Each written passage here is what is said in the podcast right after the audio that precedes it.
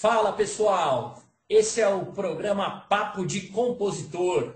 Aqui é o Paulo Cadete Júnior falando e hoje nós vamos entrevistar Alessandro Bender, né? Ele que é educador e artista e compositor também, vai falar das suas músicas autorais conosco, tá certo? Estamos aguardando ele aqui, daqui um pouquinho a gente volta. Lembrando aí dos nossos parceiros, né? Da Vila Porções e Salgados, lá na Zona Norte. Quer pedir uma porçãozinha legal? Pede lá. Olha o WhatsApp: 11 95 720 5190. E também da Escoque Educação Corporativa. É, ela tá lá no, no site dela, escoque, S-K-O-K.me. Dia 9 do 9 eles vão estar tá com uma nova turma aí da educação corporativa. É um curso bem legal, vale a pena ser conferido. Alessandro Bender! que prazer tê-lo aqui. Gostou da minha peruca aqui? Gostei. Não, eu, até, eu até deixei uma aqui também, que eu falei assim, de repente eu não sei como ele vai estar. Deixa aí. Então, eu já né, faço a minha aqui. É, coalhada. Coalhada. Famoso coalhada.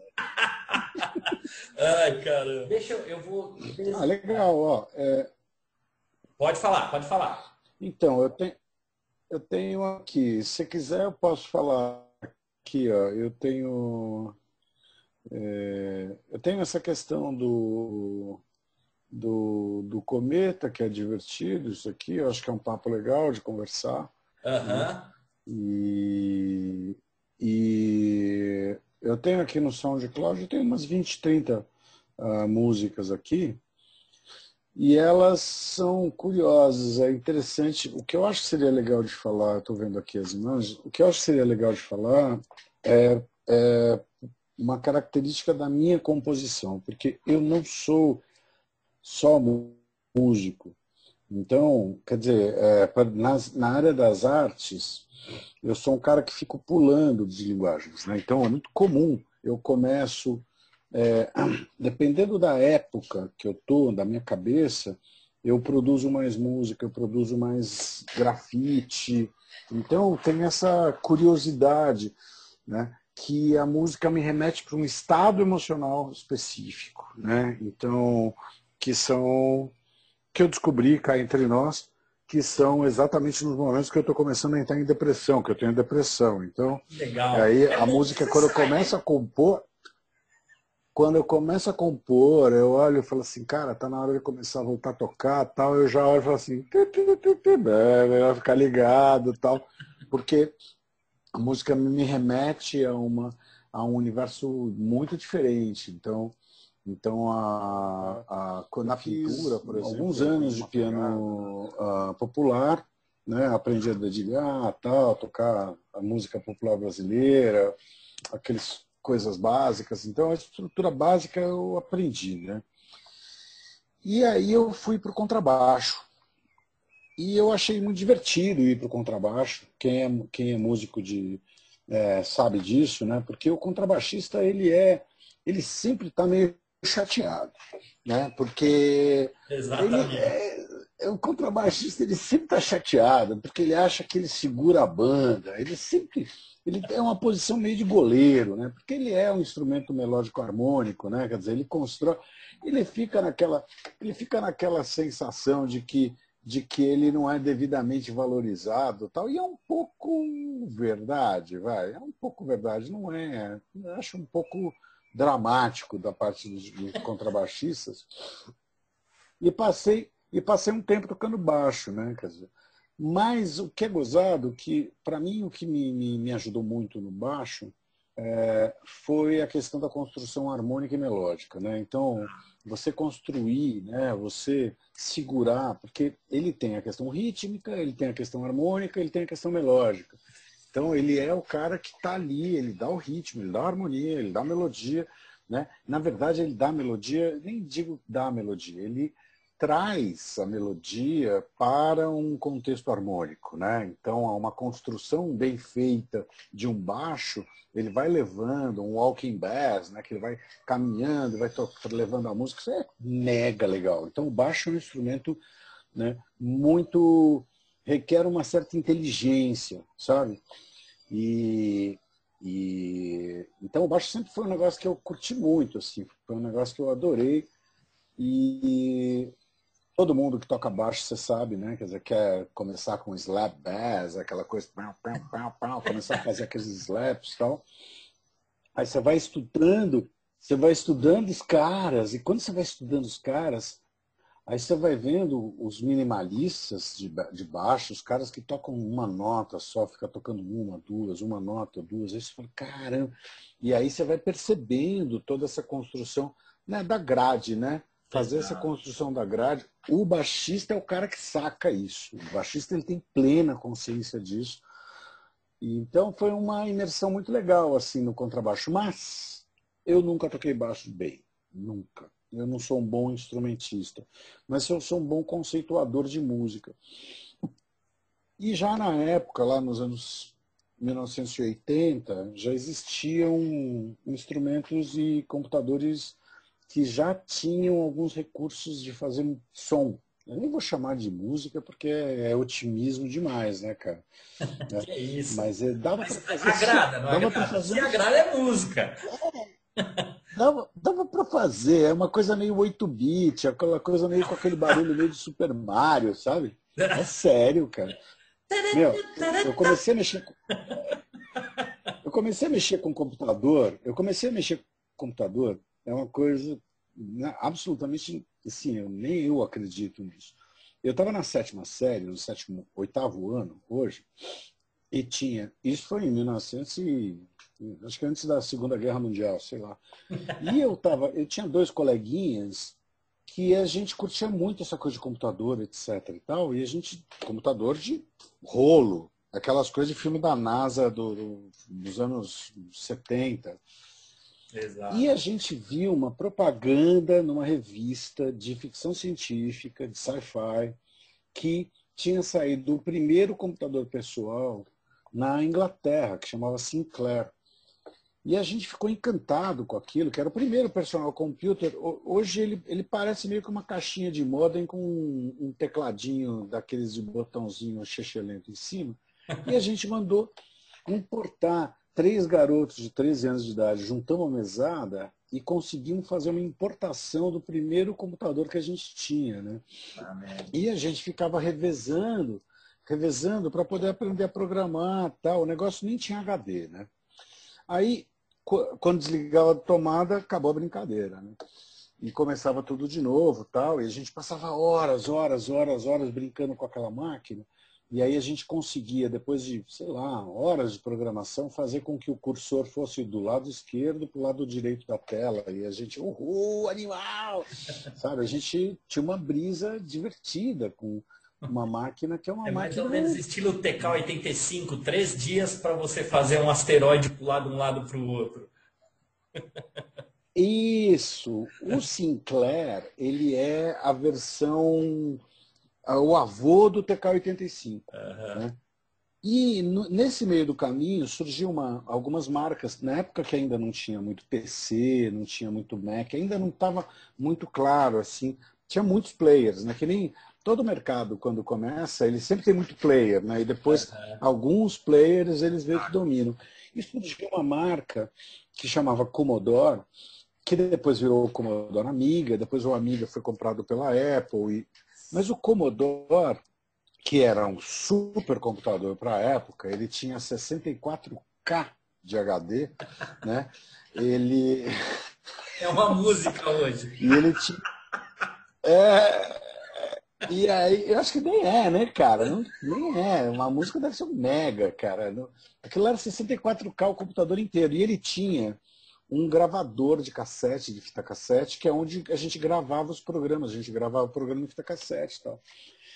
E, e aí eu comprei esse Commodore porque eu achei legal, ele já era mais robusto, puta computador comparado com aquele outro tal, e era mais bonitão tal. E ele veio com os recursos musicais. Então ele já fazia alguns sons, ele, se você programasse direitinho, né, na época, uh, isso daí tinha, por exemplo, na Rádio USP, tinha a transmissão de música para você poder gravar, transmissão de programa para você poder gravar.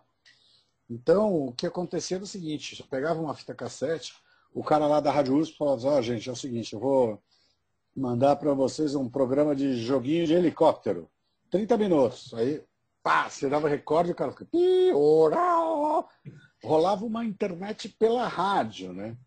E numa dessas eu baixei uns aplicativos lá que era para fazer musiquinha e eu fazia umas musiquinhas. Comecei a fazer trilha sonora de algumas obras de alguns amigos. Nessa época eu já era artista plástico. Então, como eu era artista plástico, eu estava muito no circuito, eu já estava participando de Bienal, né? Então, eu participei de duas Bienais, tal, naquela época, era uma coisa super bacana. E uma das, uh, um dos projetos que eu fiz era uma videoarte. E videoarte é um negócio que envolve não só o vídeo, o videocassete, não envolve trilha tal. E eu fui o cara que comecei a fazer trilha tal. Então eu mergulhei nesse universo. Então, apesar de eu estar no universo do contrabaixo, o, sempre a questão do teclado e da música eletrônica, ela tocou muito em mim. Né? Isso, isso a então, gente pode dizer que já é o início de uma de produção musical. Porque o contrabaixista é geralmente está lá na cozinha. E no caso de você estar é. tá mexendo com isso, né? Exatamente, exatamente. É bem produção musical. Tanto que, por exemplo, eu estou juntando alguns alunos meus agora para poder falar sobre produção musical. Porque, por exemplo, o que eu fazia quando eu tinha 17, 18 anos é um negócio que hoje a gente chama de síntese sonora, que é, e na época também era, que é você timbrar. O que é você timbrar? Você pegar e você ficar brisando num timbre. Então você pegava. Então, por exemplo, o, o, quem mexe com produção musical sabe que, por exemplo, o cadete vai fazer o, som dele, quando ele fizer o som dele, ele vai pegar, alguém vai ter que, ou ele, né, ou você, ou alguém, vai ter que bolar esse kick. Que kick que é esse? Que batida é essa? Qual é a compressão dela? Vai pegar o chimbal e ele vai trabalhar esse chimbal. Então, todo esse trabalho dessa síntese sonora era um negócio que eu fazia muito com sintetizador, com alguns sintetizadores analógicos, com os Rolands antigos, daqueles que ficam fazendo uh, uh, uh, aqueles barulhinhos e tal. E eu passei um tempo, como eu mergulhei muito na questão da. da e eu fiz, tive toda essa imersão nessa época, e eu passei muito tempo sem tocar. Né? Eu tocava numa banda, né? Eu tocava numa banda chamada Esquadrilha da Fumaça, que era uma banda de rock que tinha uma pegada muito forte de Frank Zappa, de um underground bom assim dos americanos, né? Era um negócio bem legal. E nessa época era muito divertido, porque eu tinha 18, 19 anos e os caras eram tudo cinquentão, né? Então eles meio que adotaram o Júnior ali, e eles achavam legal porque eu ficava solando que nem o John Lord do Deep Purple, e eles adoravam. Nossa, só aí John Lord! Eu ficava, uh, ficava fazendo barulhos e tal. E os caras eram umas puta figuras, cara. Os caras eram muito legais. Então, assim, é, o, o, baixista, por exemplo, ele tinha desencanado do baixo dele e ele tinha comprado uma é uma calculadora da Cássio, que é um tecladinho. Que é uma ah, da Cássio, só que você sabe o que é isso? Eu sei, eu sei. Cara... Eu, eu, tenho um amigo que ainda tem. Não funciona direito, mas, mas ele tem. Não vende para ninguém, cara e não vende para ninguém. Ele pegou aquele, baixo, aquele negocinho e transformou num baixo. Ele fez um MIDI lá, com a saída de P2, não sei o que lá, e ele ficava fazendo um baixo eletrônico e tal. O, o baterista já usava uma TR-808, que é a, a clássica é, da, da Roland daquela época, e o guitarra era Gibson Les Paul e tal. E a gente gravou dois LPs nessa época pela Baratos e Afins, que é um, um, selo super cultuado, ainda hoje existe a Baratos e Afins. Então foi uma experiência muito legal.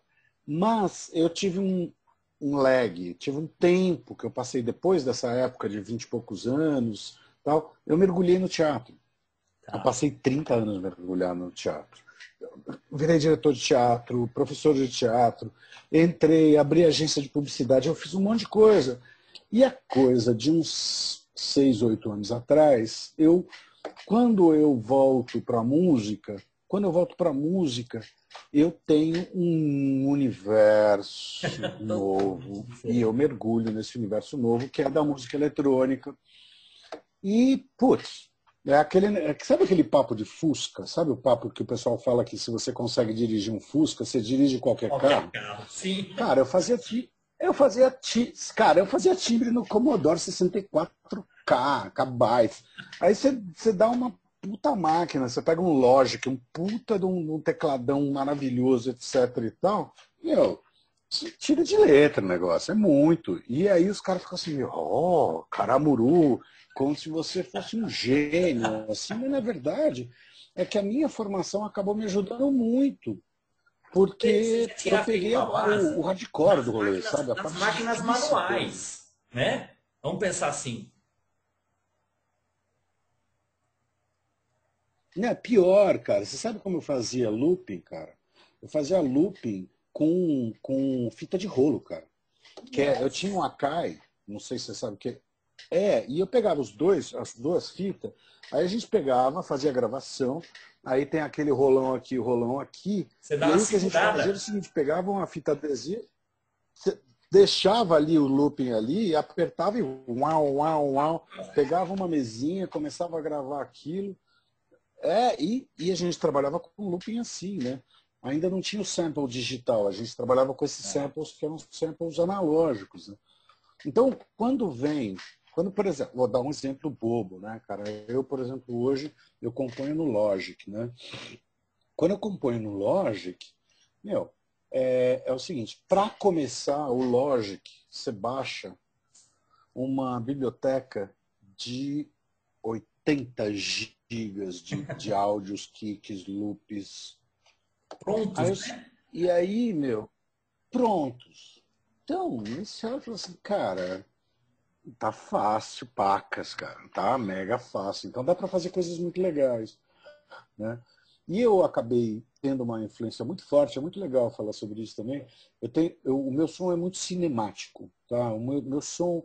Cê, eu, eu, já fiz muita trilha na época, né? Porque tá. é, na época, há uns 20, 30 anos atrás, eu fazia muita trilha, trilha de filme amador, trilha para videoarte. Então o que acontece é que muitas das minhas músicas remetem a cenas, sabe? Você percebe, você consegue ver um videozinho por trás, assim. Ela conta uma historinha, ela tem uma narrativa. Né? Então, muitas músicas minhas, elas, apesar de ser música eletrônica, assim, assim, sabe? Na verdade, elas são uma, uma trilha de um filme que não existe. Né? Então, assim, Bender, é, curioso, né? O pessoal que hoje faz... Tem muita gente que mexe com... Oi?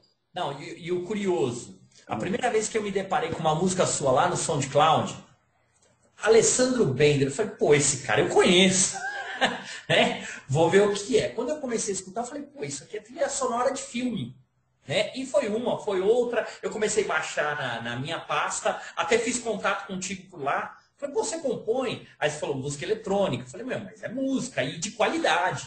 Porque você via as passagens, você via tudo ótimo. Exatamente. Né? Pode continuar. Só, só foi uma colocação porque é pertinente isso, né? E depois nós vamos falar dessa música, essa música do Meteoro. É, é... Eu preciso da música do É, super legal. Mas super vamos, legal. vamos continuar com É super legal. Por exemplo, eu, ah, por ex... então essa coisa da cinemática, sabe? A música cinemática, ela é uma coisa que me agrada muito, sabe? Porque ah. é, ela não é uma ambiência.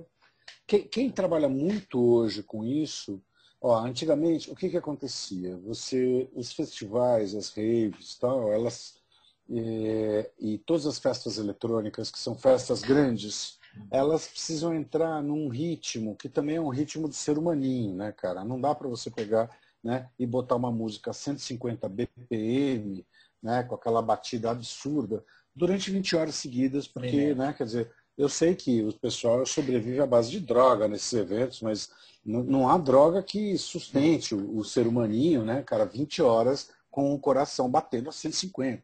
Então, o que aconteceu é que começaram a surgir, quando surgiram os grandes eventos, começaram a surgir os momentos do chill out. O que, que é o chill out? Pô, o cara dançou pra caramba, deu aquelas 5 horas da manhã, 6 horas da manhã, o cara quer sentar num puff, sabe? Né? Já, já tá pensando em tomar um café, vai, já não tá pensando mais em tomar uma vodka, né, cara?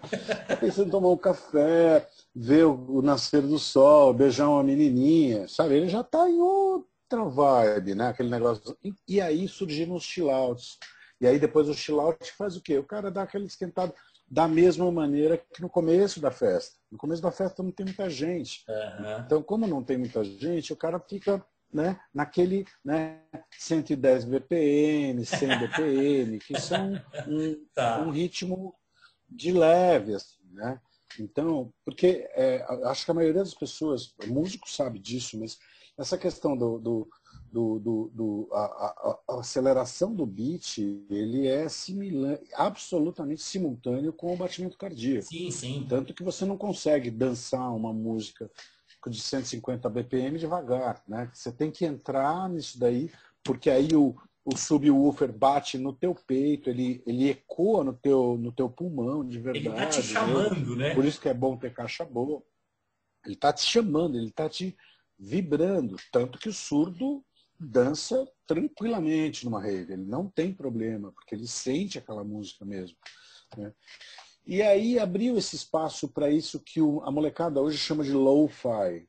O lo-fi é, um, é uma coisa meio cinemática, que é um sample, que o cara joga uns samples, aí bota um pedaço de uma frase, ele brinca com o negócio, aí fica mantendo um kick, aí entra uma coisa meio jazzística. Então, esse chill out, esse, esse, uh, esse lo-fi, tem vários nomes para esse tipo de espaço que é uma música eletrônica que não é frita, né? que não é acid, que não é aquelas coisas de 150, 140 BPM, que é uma, um tipo de música que é mais orientado para aquele momento que você está pulando, pulando, pulando, e eu acho que faz todo sentido fazer isso. Mas então essa cinemática, eu acho que eu acabei, juntando a questão de construir narrativas, eu acabei caindo para esse 110 BPM, 100 BPM e tal. E, e eu acabo fazendo alguns desafios mentais na minha cabeça, porque é, o que, que uma coisa que é legal, Cadete, que eu, que eu gosto muito de, de pensar é assim, eu acho que os estímulos que a gente tem eles não são necessariamente estímulos óbvios para você construir uma música. Tá? É... Por que, que eu falo sobre isso? Porque às vezes as pessoas acham que só que música é tudo dor de corno, sabe? Eu, sou, eu não sou um cara muito de dor de corno no sentido, apesar da música me remeter uma certa melancolia, né? É, eu não sou um cara muito ligado nessa coisa Puta, mentira, não é verdade. Eu tenho, eu tenho umas músicas dor de cor, tem um monte de música dor de cor, sim. Mas é verdade, tem que reconhecer. é que, é, eu acho, Bender, eu acho que a música, na verdade, ela re remete a estímulos primatas, aos estímulos dos primórdios Total. do ser humano. Né? É, euforia, Total. melancolia, raiva, alegria, amor, tristeza, mas é sempre no extremo independentemente do que seja. Sim. Te leva a ser um animal irracional ou um animal totalmente racional e sofredor. Né? vamos, vamos pensar assim. Sim, sim. Sim, e o que eu, e é bem isso. E, e, às vezes você pega uns objetos muito fora da caixinha para você poder trabalhar. Por exemplo, eu, eu, eu às vezes eu olhava e falava assim, cara, eu gosto dessa música porque eu acho divertida. Tem uma música que é uma música de humor, né? Que é uma música chamada Nega do Sovaco Cabeludo, cara, que é um cara que é, é super divertido. O cara é, é um tipo de um comediante, é tipo um tiririca, é uma música do tiririca. E aí eu olhei e falei, cara, será que dá para fazer uma versão eletrônica dessa música? Porque é uma coisa que, sabe, não, não, a princípio, então muitas coisas que eu, que eu pego como estímulo são coisas que eu pego porque que me parece um certo desafio. E o que aconteceu com a, a música do a Comets, né? É, que foi muito interessante, foi o seguinte, eu não sei se eu te, eu te, contei, mas eu tenho duas versões totalmente diferentes delas. Né? Eu tenho uma versão, ah, porque o que aconteceu foi o seguinte, ah, uma sonda da Terra, há cinco anos atrás, ela provavelmente saiu muito antes da Terra, mas foi numa missão para pousar num cometa. Eu fiquei olhando, cara, falei assim, cara, meu, sabe, eu não consigo pular de uma calçada para outra, cara.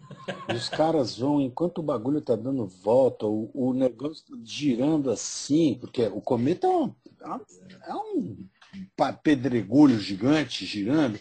O cara tem que entrar para ele poder projetar. Como é que esse negócio vai sair da órbita da Terra, chegar até o negócio? Eu fiquei encantado com essa história. A sonda chamava Rosetta, né? Uh, que tem a ver com a pedra de Rosetta, né? e curiosamente também tem a ver com a Sister Rosetta, né? que é a fundadora do rock. Né? Sister Rosetta é, uma, é a grande guitarrista dos anos 40, 50, que era uma pregadora. Você já ouviu falar nela, cara? Não, não. Prefiro que você me conte. Aqui no Papo do, de cara, Compositor, quem vai meu, falar Sister Rosetta, é o compositor? Cara, Sister Rosetta, cara, quem nunca ouviu Sister... Eu fiz uma versão eletrônica de Sister Rosetta, inclusive. Sister Rosetta era, é a primeira guitarrista, é a inventora do rock. O pessoal fica discutindo se é o Little Richard, se é quem é quem, mas a Sister Rosetta vem antes de todo mundo, meu, com aquelas roupas de couro gospel americano, sabe? Uhum. Super, né? Aquele couro todo todo negro atrás, todo mundo fazendo couro tal, e ela tocando uma guitarra da pesada em nome de Jesus Cara, é um negócio sensacional. Mas, voltando à história que eu estava falando para você, eu estava com essa história do, do, do, do, cometa, a Roseta, né, que é essa sonda estava indo para lá. Quando os caras oferecem para a gente as informações, começam a chegar os primeiros vídeos, começam a chegar as primeiras fotografias tal, a NASA avisa que, ela, que a, a, a, o cometa ele tinha um som. E ele emitia um ruído por, quando ele estava viajando no espaço por causa de não sei o que, não sei o que lá. E eles disponibilizaram para fazer download do som do cometa. Eu falei, não, cara, não dá, eu preciso fazer uma música com isso. Fiz uma primeira música que chama Comet, que ficou mais ou menos, ficou ok. Mas aí eu não me dei por contente, falei, cara, eu vou fazer uma música e ter tanto que ela chama Bass, que tem a ver com essa coisa, toda a história do baixo que eu estava contando para você. E comecei a organizar uma música onde quem é o protagonista da minha música é o Cometa cantando. Né? E então, quando você. E é gozado, porque o som do cometa é um som meio blip blop, blip blop. Então, quer dizer, conecta muito com essa coisa meio 8 bits. Parece um parece um videogame. Então juntou, tanto que algumas pessoas, quando ouvem a música, falam assim, cara, cometa é esse. Eu achei que era um teclado. Não, não, não é um teclado. Né? É, um é, é o cometa. E ele tem uma ordem. É o cometa, ele é uma ordem aleatória que ele fica lá. Ele fica fazendo esse som. E aí eu fiz uma composição não em homenagem ao cometa. Eu toquei com o cometa. Eu acho Bom. que é um pouco diferente isso. Eu acho que, né, De repente eu, a banda pode é, se chamar Asteroides. É, eu toquei. Né? Asteroides. Exato. Né? É uma coisa. Essa coisa de tocar, por exemplo, a gente. Eu gosto muito. É que, como tem essa coisa experimental, né, eu. Por exemplo, eu tenho um projeto que eu, que eu comecei a fazer com os meninos do, de batalha de rap, porque a batalha, é, o rap, o kick, você pode obter de qualquer lugar. Cara.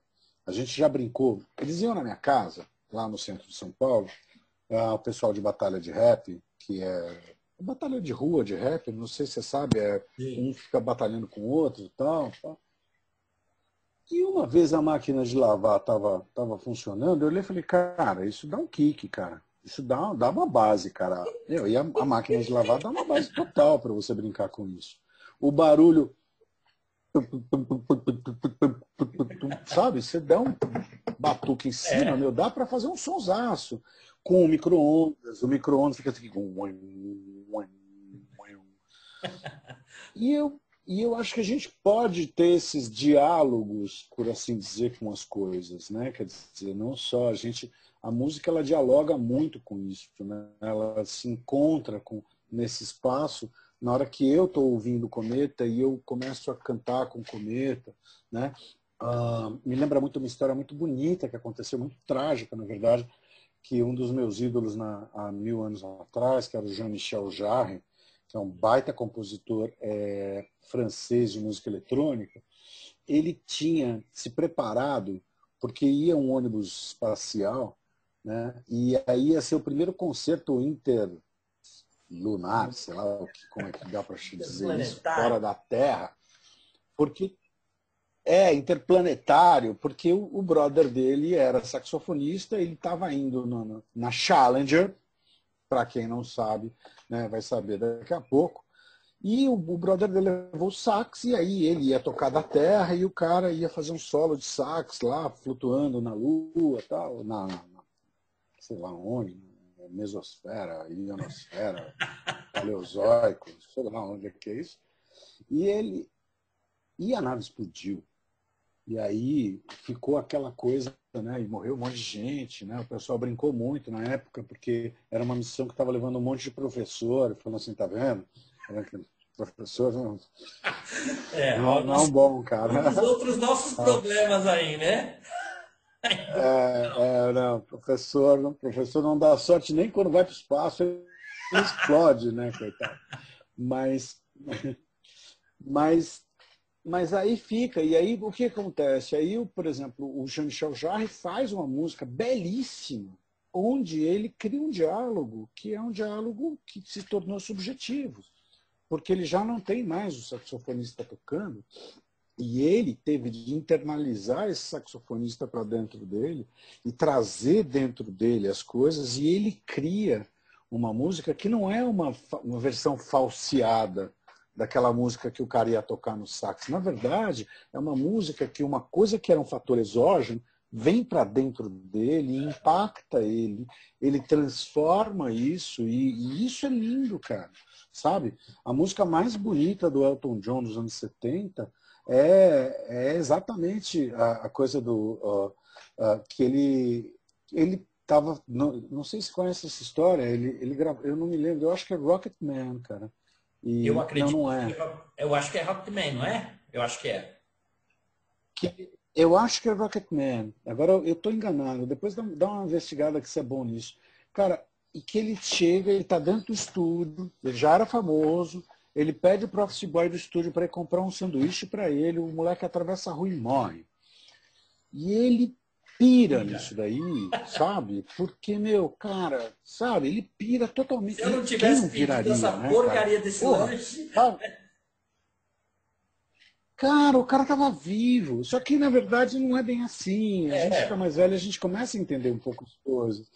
E acontece, mas e aí ele faz, e ele transforma. Então, uh, eu acho que, é, no meu caso, quando eu trabalho muito claramente, muito claramente, quando eu mexo com música, no universo da sublimação. Tá. A música é uma ferramenta de sublimação poderosa, sabe? Então eu não quero brilhar com a minha música, eu não quero é, ser aplaudido. A minha música não, não é uma questão. A minha música é uma sublimação que é como. Cara, é, é, tem um monte de coisa que a gente não sabe lidar no mundo, tem um monte de coisa que a gente não sabe como resolver as coisas. E isso daí tem que sair por algum lugar, cara, sabe? Que senão fica entalado na gente. E eu acho que, nesse sentido, né, é assim: ela sai. É boa, é ruim, é bonita, é feia, é curta, é longa. Isso é problema seu. Não é mais meu. Eu já sublimei. Isso é, né? Lide você com é isso, né? Quer dizer, não, eu já. É, então acho que tem essa essa belezinha assim de, dessa experiência. Tá? Bom, Bender, estamos chegando, parece que é uma hora, mas eu quero continuar. Se cair o nosso link, a gente volta daqui um pouco. Bom, primeiramente, né, falar sobre a SCOC Educação Corporativa, que é uma das nossas parceiras publicitárias, né? Onde a gente encontra o SCOC? www.ttps barra. Inclusive, eu estou vendo que aqui, dia 9 do 9, às 10 horas, a SCOC vai estar tá aí com um concurso sobre educação corporativa, né, disruptiva e etc e tal. Outro Super. parceiro nosso, Total. da Vila Porções e Salgados, fica lá na Zona Norte, os caras são bons, né, atendem lá, ó, é, arroba davila.porcoins, né? Olha, porcoins não, porções. E eles entregam lá para a Zona Norte inteirinha. Aí no, no, nosso vídeo eu vou fazer um link aqui e mostrar para vocês tanto a Scott quanto a da Vila Porções. Vou ter que chamar novamente ao Alessandro Bender, que é um amigo, além de tudo, né, foi um cara que me colocou na educação, né, me deu a chance para ser professor. E aí a gente foi, foi se integrando, se integrando, de repente no SoundCloud, eu tentando mostrar minhas músicas para o mundo, que era uma sublimação eu encontro uma música de Alessandro Bender. É, e aí vocês estamos fazendo nosso primeiro programa. Você é o nosso conterrâneo e agora não sai mais dele. Vai ter que estar com a gente pelo menos uma vez por, por semestre, por mês, por ano, do jeito que você quiser e permitir, vai estar conosco aqui. De repente a gente, gente chama mais pessoas aí. Inteligente uma... é super. Vamos fazer uma roda de bate-papo sobre música. Muito obrigado. Né? E, bom, seguindo, Boa. quero te ouvir. Quero te ouvir. Você já falou sobre como você chegou a montar sua banda com o Cometa. né? E agora quero saber o restante. Vamos lá. É, e aí, por exemplo, por exemplo, é, essa coisa, eu fiz esse eu faço esses trabalhos e é só como curiosidade que eu acho que é legal a gente registrar aqui. Ah, eu sou um, eu sou um músico que eu não sou só músico, né? Eu não, como eu sou formado em artes plásticas, eh, linguagens visuais me atraem muito, trabalhei muitos anos com teatro, eu acabei é, percebendo que existem algumas modulações emocionais que me remetem a alguma uma coisa ou outra. Então, por exemplo, é, e tem alguns momentos da minha vida que eu mergulho mais claramente na música. Okay. Eu, nos últimos 10 anos, eu tenho me dedicado intensamente à fotografia, né? Então, é, eu virei fotógrafo de rua, fotógrafo de, de. Nossa, mergulhei em tudo quanto é comunidade, as mais variadas possíveis, gentes diferentes, gente de rua, Cracolândia, balada. mergulhei nesses mundos, que foi muito, muito legal. E, e, e, é interessante que a produção da música é uma produção mais introspectiva para mim. Né? E o que aconteceu foi que com esses meses de, de confinamento, né, quer dizer, quer dizer, balada não dá para ir, né? Fotografia de rua é você fotografar uma, uma esquisitice, né? mais um registro histórico né? desse momento. Ele não tem. Né? E eu acabei, acabei percebendo que eu fui gradualmente tirando de novo os meus, meus materiais, meus equipamentos do, do armário e estou começando a instalar software de novo. Eu percebo que essa questão de você se fechar né, é, um, a, a, é muito a música me, me lembra muito isso. Essa é a minha música, porque tem ah. gente que associa com balada, com festa, né? Você tocar na noite. Já toquei na noite, tudo, mas é, para mim a, a, composição é uma coisa muito solitária, né? Ou mesmo também essa coisa é um pouco como para quem manja dessas coisas é um pouco como quem trabalha com pós-produção de vídeo, de cinema que assim, é, o, parece que tudo já aconteceu, e aí depois você está pegando os, os, pedaços das coisas, você fica lá polindo, aí você ouve, aí você pole de novo, aí você ouve, aí você bota um pouco mais para baixo, você equaliza, comprime o som. Então, o meu trabalho de composição é um trabalho até relativamente rápido. O meu trabalho de burilar e de lustrar isso daí é muito mais demorado. Tá. É, porque às vezes tem coisas muito simples, né? Porque a música ela não precisa ser necessariamente rebuscada, ela pode ser uma batida aqui, uma frase ali, mas aí quando você vai compondo, construindo, enrolando, gerando, né? Isso daí acaba acaba é, é muito introspectivo para mim, é uma experiência é, na, muito na verdade seria o melódico, né, Bender? é, as, as, pessoas assim que não mexem com, com a música não entendem né, esse viés de você, olha, vamos harmonizar, vamos, vamos arredondar essa, essa é, é, esse quadrado aqui e tal. Mas aí a pessoa fala, pô, que som gostoso de se ouvir, né? Lá com cra, alguma coisa do tipo, né? Exatamente, cara. Exatamente. É bem por aí, cara. E, eu, e é uma coisa que me agrada muito, assim, sabe? É, mas não é todo mundo que gosta disso, viu, cara? Eu já reparei, assim. É um negócio que, que eu aprendi um pouco na garagem, cara. Gozado falar isso. Eu já tive um padrasto que era um padrasto que a gente pegava, esse ex-marido da minha mãe, a gente pegava um, carro velho, velho mesmo, carro bem, praticamente destruído. E hoje tem muito programa de, de, desse tipo de coisa, né? Do cara pegar um carro e montar do zero e tal.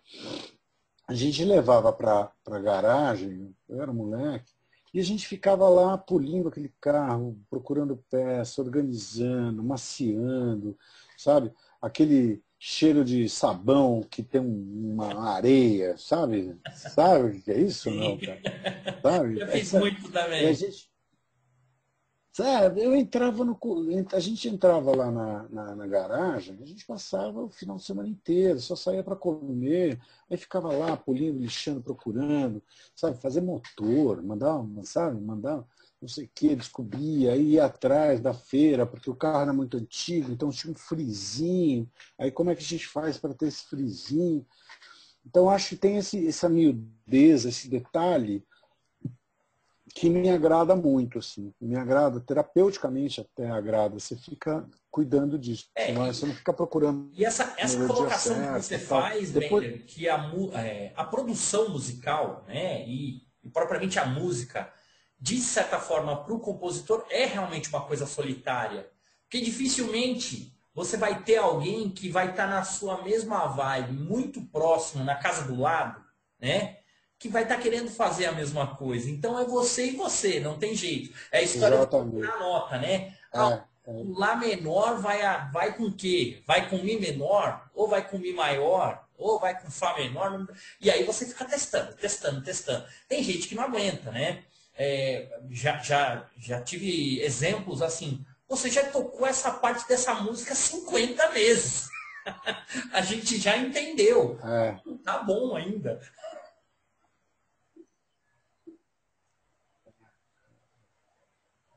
Exatamente. É bem isso, cara. É bem isso. Então acaba se tornando uma coisa um pouco solitária, assim. Mas hoje, com o digital, o que acontece é que isso daí eu acabei aprendendo também com a, com a fotografia digital e fazendo vídeo, vídeo em 360, usando esses recursos. O que, o que eu percebi é que a gente é, você vai em campo para fazer captação. Né? Então, tanto faz se é um ensaio de modelo, se é um vídeo, se é um ensaio fotográfico ou se é um, uma instrumentalização de alguma coisa. Você vai lá, meu, você capta tudo. Aí depois você capta tudo, aí você, aí você garante que você captou tudo. Depois você, aí você traz para casa e aí você começa a ficar escovando aquele, aquele, aquele negócio. Fica escova aqui, escova ali, ouve aquele áudio. Porque você sabe que isso é um dos problemas que está acontecendo nas lives hoje. Tá? eu tenho percebido, acho muito legal que o pessoal esteja usando essa coisa da live de cada um grava o seu instrumento, né? E aí junta. Tem um amigo meu que é, que é vocalista de blues, né? Que até vou dar indicação para ele conversar com você. E ele tem gravado com os amigos, feito feito soul music e tal, as bandas todas separadas, aí depois dá aquela estada, bota na janelinha ali, tal cada um dá um talento, recebe todos esses materiais, mas tem um problema, que é o seguinte, que é o mesmo problema que a gente tem quando a gente vai fazer um ensaio fotográfico e ficou faltando alguma coisa. Quando cada um está gravando, está com, no caso da fotografia, está com. Se eu não captar tudo naquela mesma luz, eu nunca vou conseguir pegar aquela mesma luz, mas nunca mais. Eu posso até dar um, um golpe, né? Mas assim, aquela luz eu não consigo pegar mais. A mesma coisa eu percebo que é a vibe. Você pega um ensaio, eu fui fazer um ensaio uma vez na, na, na, na, na represa de Guarapiranga, que era um ensaio putz, por uma marca muito louca de roupa, uma galera muito louca, e estou eu lá, e mais dois amigos meus com máquina fotográfica, E para a gente chegar na, na, na, numa casa meio abandonada, tal, a gente teve de passar por uma comunidade que era um, uma, uma, comunidade nova, lá numa favela que ninguém puta, tinha visto, tinha acabado de fundar. E para passar pelo meio, assim, juro, cara, tinha umas 40 ou 50 bonecas, né? Que estavam espetadas com umas lanças, assim, aquelas bonecas tudo escabeladas, assim, e meio que assim, definindo o território dos caras. Eu olhei e falei, cara, você parece o Conde Drácula, cara, parece o Vlad o Empalador. Eu, tinha, eu acabei de entrar no cenário Mad Max, cara. E a gente ficou, nossa, cara, que lugar maluco. A gente chega numa casa muito estranha. Ou seja, se eu tivesse de pegar modelo de novo, eu não conseguiria essa, uhum. esse tempero, esse tempero, eu não conseguia. Aquele tempero deu uma série de questões. Então eu vejo esse pessoal que está fazendo captação, porque aí estou eu aqui fazendo uma captação, você está fazendo uma captação aí, cada um faz a captação em separado, em horários diferentes. Você acabou de brigar com a tua mulher, eu acabei de ter piriri, o outro tá não sei onde, bebeu, sei lá. Cara, quando junta tudo, fica esquisito. É, porque você não deu essa. Não deu. Então, eu, eu tenho percebido que ele, o pessoal que está fazendo live hoje tem que se sacar que, por exemplo, que é muito mais jogo você fazer uma coisa, entre aspas, porca, como a Mônica Salmazo está fazendo, que ela abre o microfoninho aqui, abre o microfoninho ali, lá na cozinha mesmo, Acabou. e pau no gato, do que se eu ficar no, no meu estúdiozinho, você ficar no estúdiozinho, não vai, vai parecer uma colagem esquisita, porque a gente não se olhou no olho, Exatamente. porque não teve aquele esquenta. E esse esquenta dá para fazer pelo live aqui, pelo, pelo Zoom, super de boa. Só que a qualidade da captação não vai ficar legal, mas vai dar essa coisa que é, que é o corpo que a música tem, que é o corpo que o ensaio fotográfico tem, que é um corpo que uma, uma produção audiovisual tem, que tem um cheiro um pouco de todo mundo, e não cheiros muito compartimentados de cada coisa. Então, essa coisa, esse. É, eu vejo uh, a, a dificuldade de você trabalhar com produção musical hoje é, na hora da captação, ficar muito claro para essas pessoas que elas precisam captar de um jeito diferente. Não vai dar certo. Não vai dar certo se cada um gravar o seu, seu ponto lá e, ir embora. Não é isso, cara. Tem que estar tá meio que todo mundo junto, tem que ter alguma coisa, tem que ter uma ligação. Não adianta só. Eu tenho reparado muito nisso, né? que o pessoal está tá pecando nesse aspecto, por assim dizer. Tá? É, de, de fato, eu cheguei a conversar já com alguns parceiros meus de composições e eu acho que é uma das melhor, melhores lives que eu vi e que foi uma das mais criticadas, tá vendo? Você vai, talvez você vá lembrar porque deve ter saído alguma coisa na mídia falando. Foi a Ivete Sangalo cantando de pijama na cozinha da casa dela, o marido preparando o jantar, o filho ficava passando, derrubando as câmeras, os caras da Globo malucos que ela estava fazendo. E aí todo mundo falou, pô, ela é uma, uma estrela de gabarito. Não, peraí, gente. Nós estamos fazendo lives isso tem uma conotação intimista. Isso. Cara, é assim, ou tem que estar tá todo mundo na mesma vibe, né? Olha, vai ser no domingo às oito, todo mundo depois toma banho. Aí beleza, talvez saia melhor. Se não vai ficar um Frankenstein. Isso. Vai ficar um Frankenstein. Meu, eu peguei, você está falando, eu assisti uma das lives do Alceu Valença. Meu, puta, o Alceu sentou no sofá dele, pegou um copinho de água ali, pegou um violãozinho, chegou e falou, ah, gente, vou contar umas histórias para você. Porra, eu sentei no sofá com ele e nós dois estávamos no sofá e o Alceu estava batendo papo comigo, enquanto ele tocava umas músicas. Ah, essa música estava em Paris, e aí depois eu tinha tomado um chifre na minha mulher.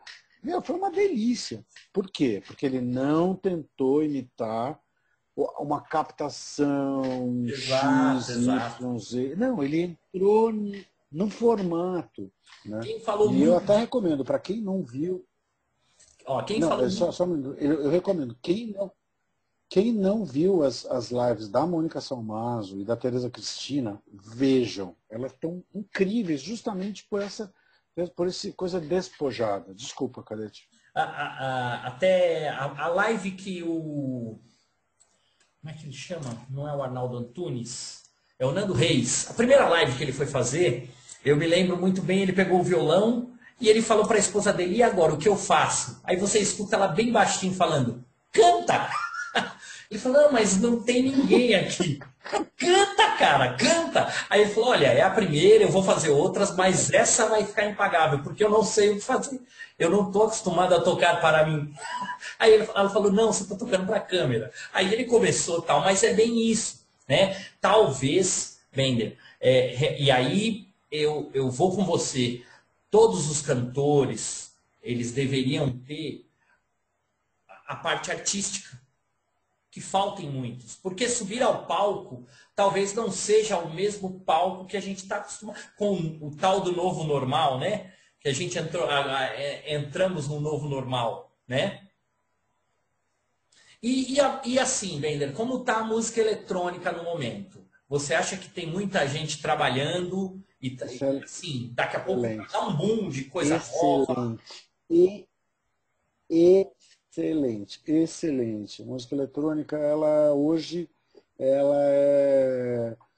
O que acontece, por exemplo, da mesma maneira que você tem um espaço de podcast que todo mundo pode publicar um podcast no Spotify, né? Então existe uma... É lógico que não é bem assim, mas existe uma democratização da mesma maneira que teve com o YouTube e surgem caras tipo Whindersson, Felipe Neto, surge um monte de cara e surge umas bizarrices também. Então, com os aplicativos, é, você tem aplicativos, cara, que são incríveis, gratuitos. Eu tenho aqui no meu celular dois aplicativos. Um deles chama Voloco. Tá? O Voloco, que é para Android, é um aplicativo que é o seguinte. Ele, se você pegar o seu fone de ouvido conectar no seu celular, é grátis ele joga umas bases, você começa a cantar, ele já usa um autotune para poder ajustar a hora que você dá umas derrapadas. Ele coloca uns coralzinhos, você pode mexer. Cara, eu passei a tarde inteira com meu filho de 9 anos, a gente dançando e cantando umas músicas muito loucas. Meu, legal pra caramba, cara. Um negócio divertidíssimo.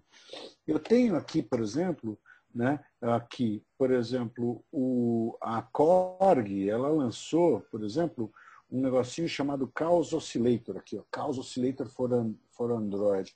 Okay. O Chaos Oscillator é um pad, é um padzinho de, de, de, que você pega e você pega algumas bases de rhythm and blues, música eletrônica, aí você pega aqui no jazz, aí depois você pega Aí depois que você já jogou aqui, você pega e você começa a trabalhar e gerar.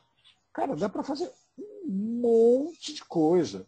E Eu assim, já segurei né, festa com isso aqui. É, uma, uma, das coisas que a gente tem que deixar de lado, porque quando você fala em música eletrônica, todo mundo acha que é uma música que você não vai conseguir entender. Mas eu entendo música eletrônica como a, a, a percursora e que fez a gente criar a nossa indução musical lá na década de 80, com as discotecas. Né? Isso é música eletrônica. Né? Mesmo que tenha pouca fala, como são algumas das suas composições que eu já ouvi, e independentemente de não ter fala, você sente a musicalidade e fica muito legal, né?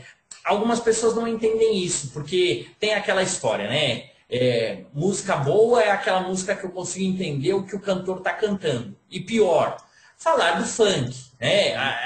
Eu até gosto de abrir com pessoas que, que, que têm um certo diálogo tranquilo para falar de qualquer assunto, como é você, porque se de repente eu estou com um compositor aqui mais fechado e eu falo funk, ele desliga, ele desliga a gravação e me deixa sozinho, porque isso não é música. Gente, não pode se dizer que não é música. Se tem, é, é um produto. Se tem consumo, a gente tem que considerar como música. Não tem isso. Não é verdade? Mais do que isso, é uma expressão cultural legítima. Ótimo, é ótimo. Ainda bem. Eu, eu não havia legítima. me lembrado. Obrigado, Bender. É, ela é legítima, ela é periférica. Como ela é periférica, ela é cheia de preconceito. Tem um monte de preconceito em cima da música do funk. Tem funk genial.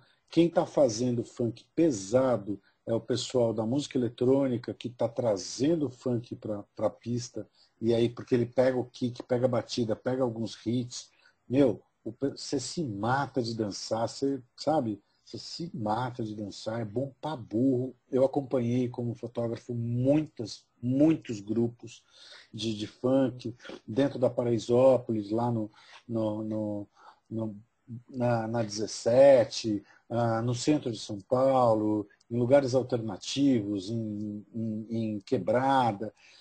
E tem muita coisa boa, muita coisa boa. E é muito legal porque eu vejo. Uh, é lógico, é que nem, por exemplo, você falar rock, né? Você fala assim, ah, sei lá, rock tem rock que eu acho rock podre de ruim, cara.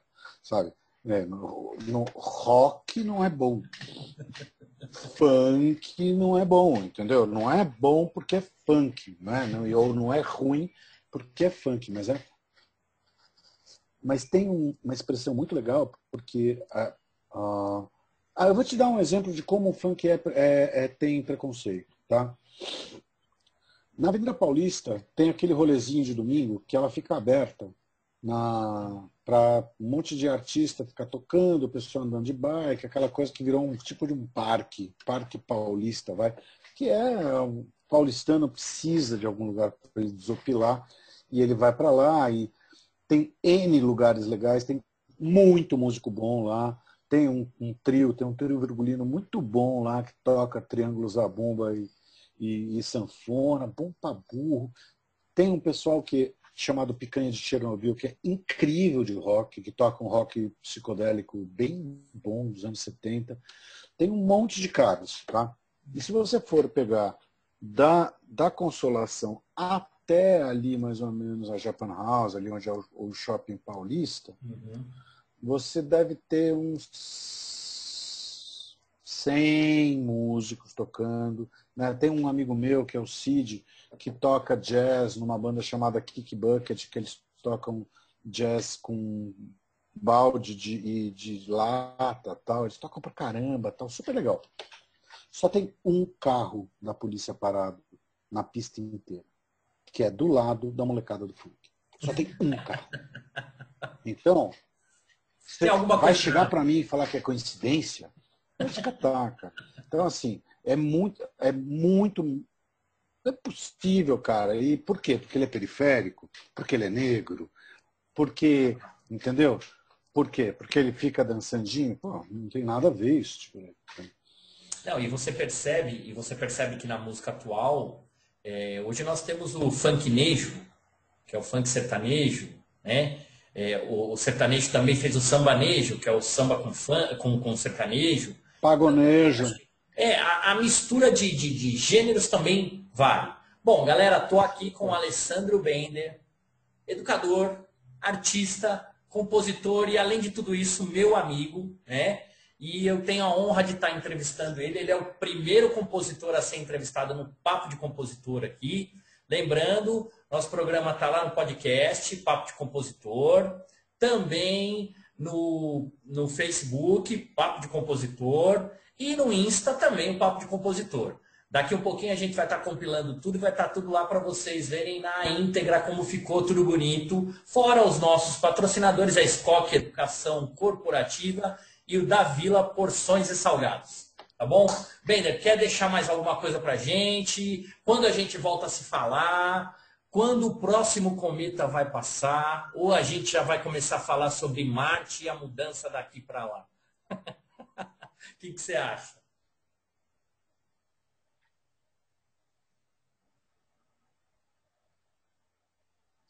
Por aí, cara. Ah, olha, depois que o Elon Musk, porque o Elon Musk ele é uma figurinha controversa. Não sei se você está acompanhando, mas o Elon Musk ele era um mito, né? O cara que é, o cara inventou o PayPal, né? Aí depois ele ficou bilionário com o PayPal e resolveu vender o PayPal, ficou bilionário, não tinha porcaria nenhuma para fazer, resolveu fazer, inventar uns foguetes para ir para a estratosfera, inventou a Tesla. O cara é totalmente fora da caixinha. Só que ele é meio, meio esquisito, cara. E ele, tanto que ele, é no Twitter dele, o pessoal acusou ele de ter participado de ajudar a, a derrubar o gol, o, via golpe o Evo Morales, porque na Bolívia tem aquele negócio lá que são maior, maior minas de lítio tá. do planeta, que é a base da bateria dele. 80% do lítio está na, na Bolívia. E o cara chegou e falou assim, ajudei mesmo.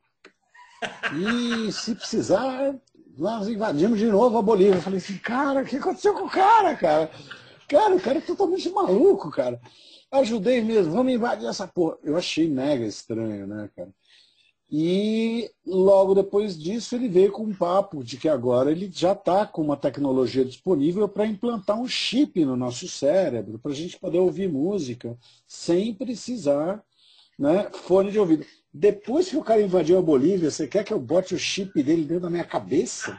Você tá louco, cara. Mas ele mandou, mandou umas naves para Marte. É uma gente muito estranha, cara. A gente está vivendo uma época muito esquisita, viu? Muito esquisita. Inclusive porque a gente está muito endurecido, viu, Cadete? A gente está muito embrutecido.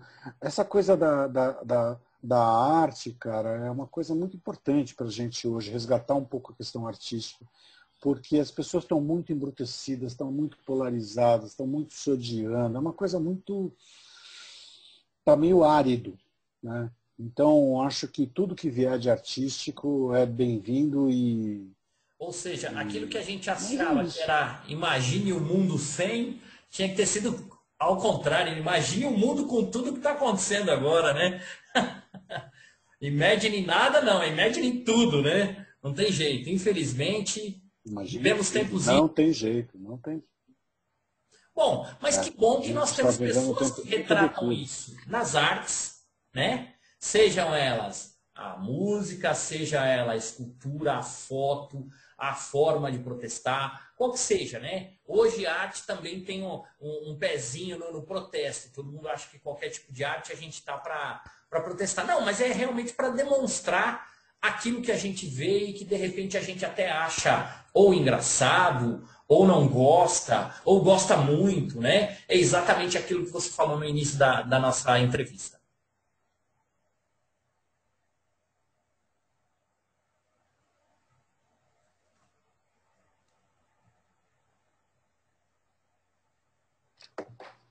Mas é bem isso, amiguinho. A gente é, é o papo do que o artista é o antena da raça, é uma antena da raça, né, o artista.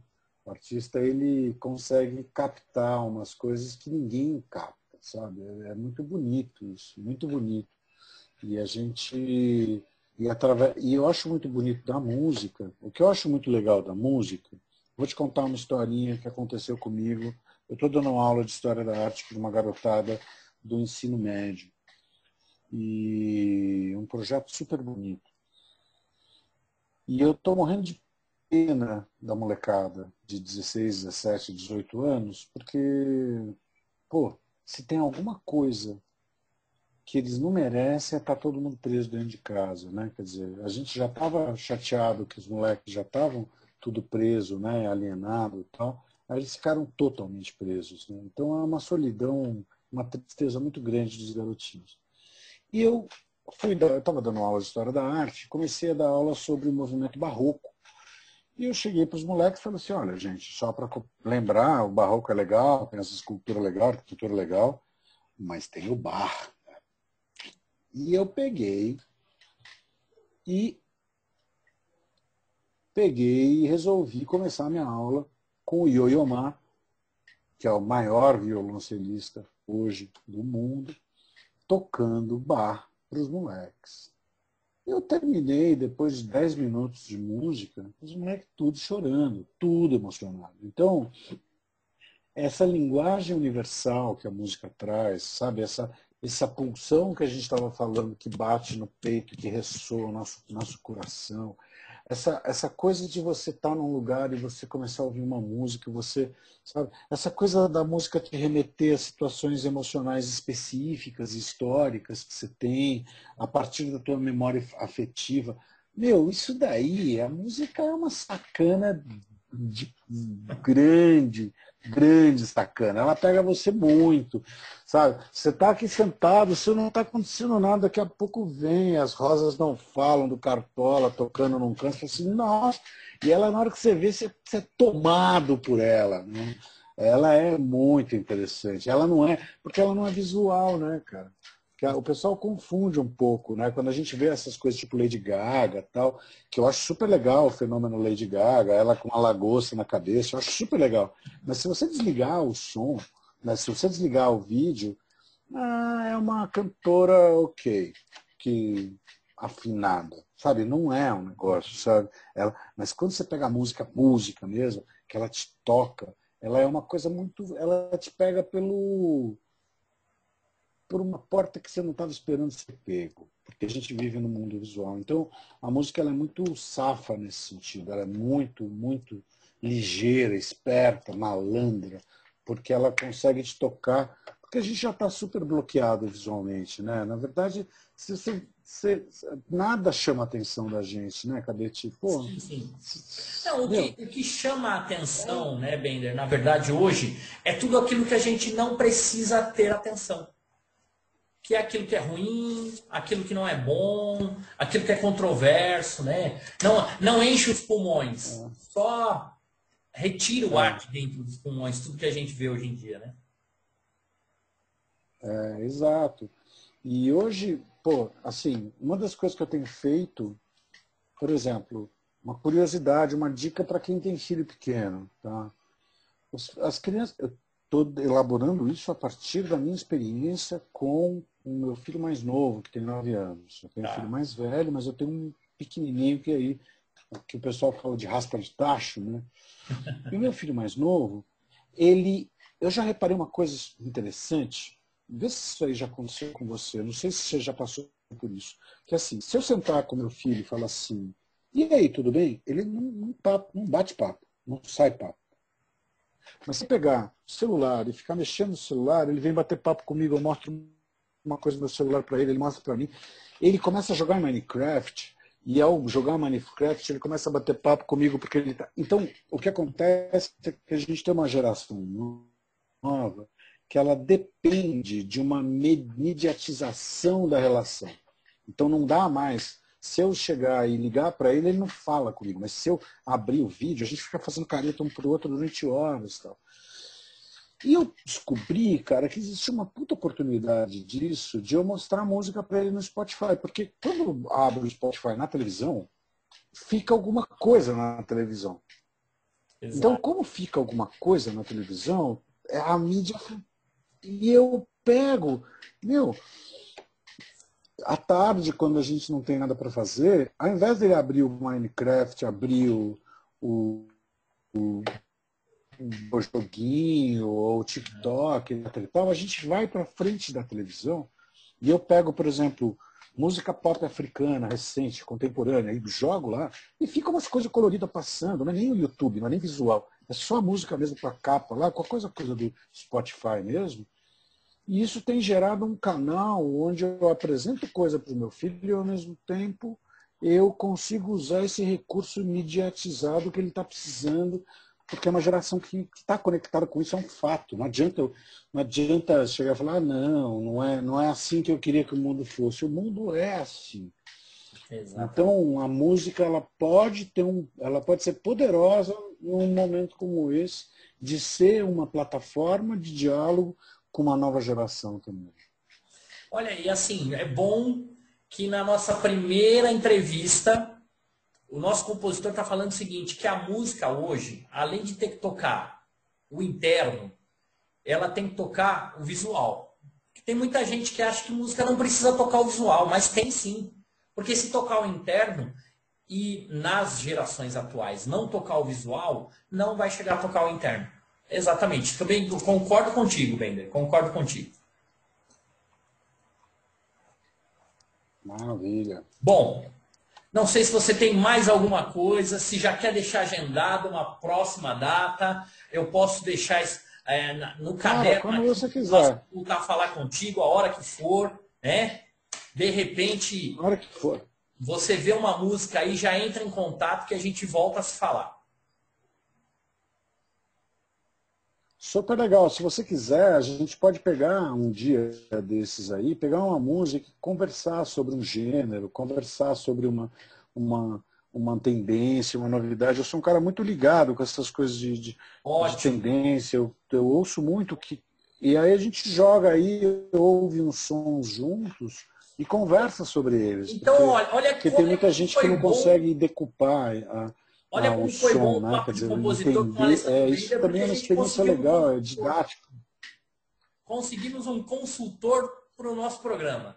Era isso que eu precisava. precisava alguém das artes, alguém que fala, né, e que sabe se colocar, não vai estar tá, é, deturpando algo que a gente pode, de repente, não ter muita é, funcionalidade para entender como arte, né? E aí a gente, com um artista aqui, com um compositor, vai estar tá dialogando. Então nós vamos fazer isso sim. De repente a gente vai pegar uma música aí vamos. bem polêmica e conversar sobre ela. Isso. Aí a gente pode é, chamar mais, mais, algumas pessoas, a gente faz a entrevista, depois sai lá nos programas e aonde a gente quiser. Fechou. É só combinar. Tudo bem. Bom, conversamos hoje com o Alessandro Bender, o nosso educador, artista, compositor e amigo pessoal, né? É um prazer estar falando contigo. Super. Cara, lembrando Obrigado, dos, do, do, da, do, dos nossos parceiros, a SCOC Educação Corporativa e o da Vila Porções, né? Também lembrando aí, né? O programa Papo de Compositor está lá no anchor.fm barra Papo de Compositor traço PCJ. Porque se não tiver isso, eu não conseguia registrar ele. Bom, lá, na, na lá dentro do, do podcast é esse o endereço. Nos outros vocês já sabem as mídias. Bender, um beijo, cara, valeu. Obrigadão por esse papo. Beijo, querido. Vou estar aí de beijo. aqui e quando Foi excelente, cara. eu te dou um toque. Valeu, Bender. Um beijo. Prazer, cara. Pode me convidar quando você quiser, cara. Beijão, cara. Fica Bom, com valeu. Deus. Tchau, tchau. Tchau.